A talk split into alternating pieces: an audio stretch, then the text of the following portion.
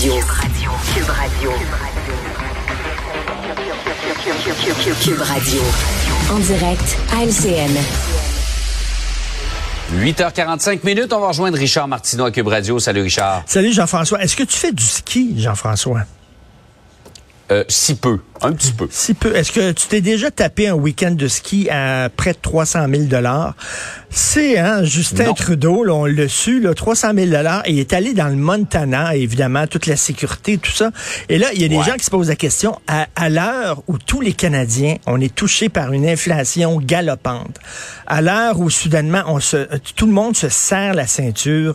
Monsieur va skier dans le Montana. Est-ce qu'il aurait pu au moins aller à Banff? Au moins aller dans les Laurentides, au moins. Là, on comprend qu'un premier ministre a le droit de temps en temps de tirer la plug. Mais lui, c'est comme non, on s'en fout. Au yard la dépense, on va au Montana, ça coûtera ce que ça coûtera.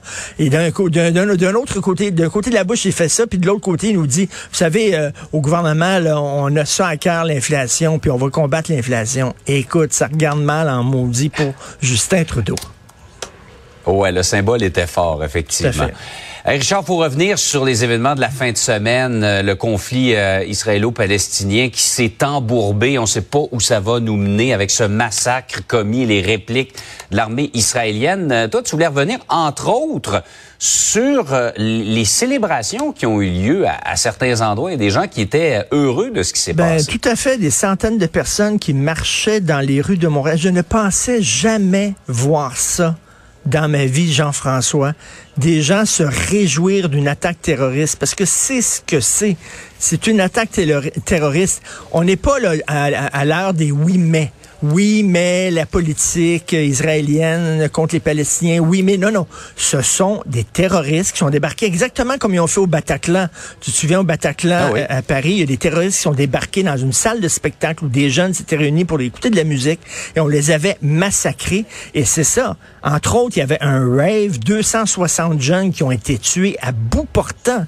On les regardait dans les yeux, puis on leur tirait dessus. Et là, il y a des gens qui sortaient dans la rue et qui était en liesse. Écoute, j'ai vu des photos de gens qui distribuaient des bonbons pour célébrer cette grande journée. Et là, je, je, reprends les mots de Marc Miller. C'est rare que je, cite Marc Miller de façon euh, positive, le ministre fédéral de l'immigration, mais il a écrit sur Twitter, j'ai honte, je suis dégoûté de voir ces scènes glorifiant la mort et la terreur à Montréal, la ville que j'aime, la ville que je représente. Le Hamas est une organisation terroriste et personne ne devrait glorifier sa violence sanglante. Et Jean-François, j'ai fait, euh, j'ai fait entendre, j'ai diffusé un peu plus tôt tantôt à Cube Radio euh, un discours de René Lévesque au lendemain de la découverte du cadavre de Pierre Laporte dans le coffre d'une automobile. Et il ne mâchait pas ses mots. Il disait ce sont des gens inhumains qui ont fait ça. Ce sont des sauvages, ce sont des barbares. Ils méritent un châtiment exemplaire. Et il disait ça, là, il n'a pas attendu, il n'a pas hésité, il n'a pas dit oui, mais la cause, oui, vous savez, les Québécois sont quand même... Non, il a tout de suite dit, c'est Il n'y a aucune cause, Richard, qui justifie le massacre de personnes innocentes. Et là, il y a des gens qui disaient ce sont des combattants, le Hamas, ce sont des militaires, ce sont des résistants. J'aimerais rappeler la fameuse phrase d'Albert Camus, ce grand intellectuel français, qui disait les terroristes ne sont pas des résistants, ce sont des barbares. Alors après ça, il va avoir, il va avoir le temps de discuter, euh, de réfléchir sur effectivement ce qui se passe dans cette région-là.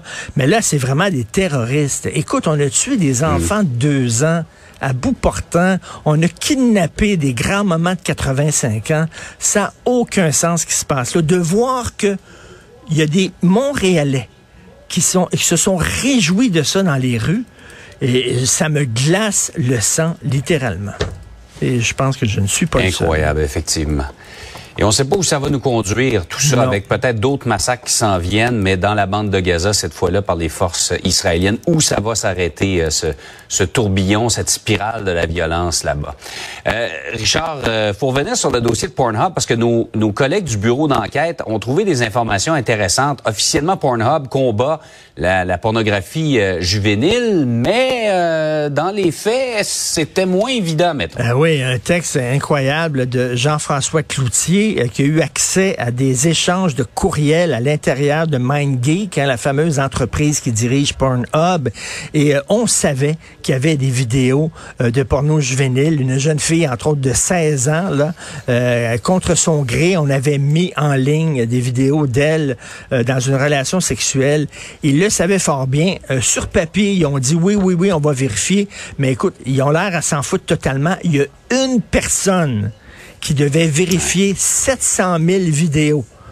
T'imagines, le, le gars passe ses journées à regarder des vidéos porno. Il ne doit pas avoir une grande vie sexuelle quand il arrive à la maison. Parce qu'on m'a dit, quand tu fais du pain à longueur de jour, pas sûr que tu, tu vas chez vous puis tu prends une tranche de pain.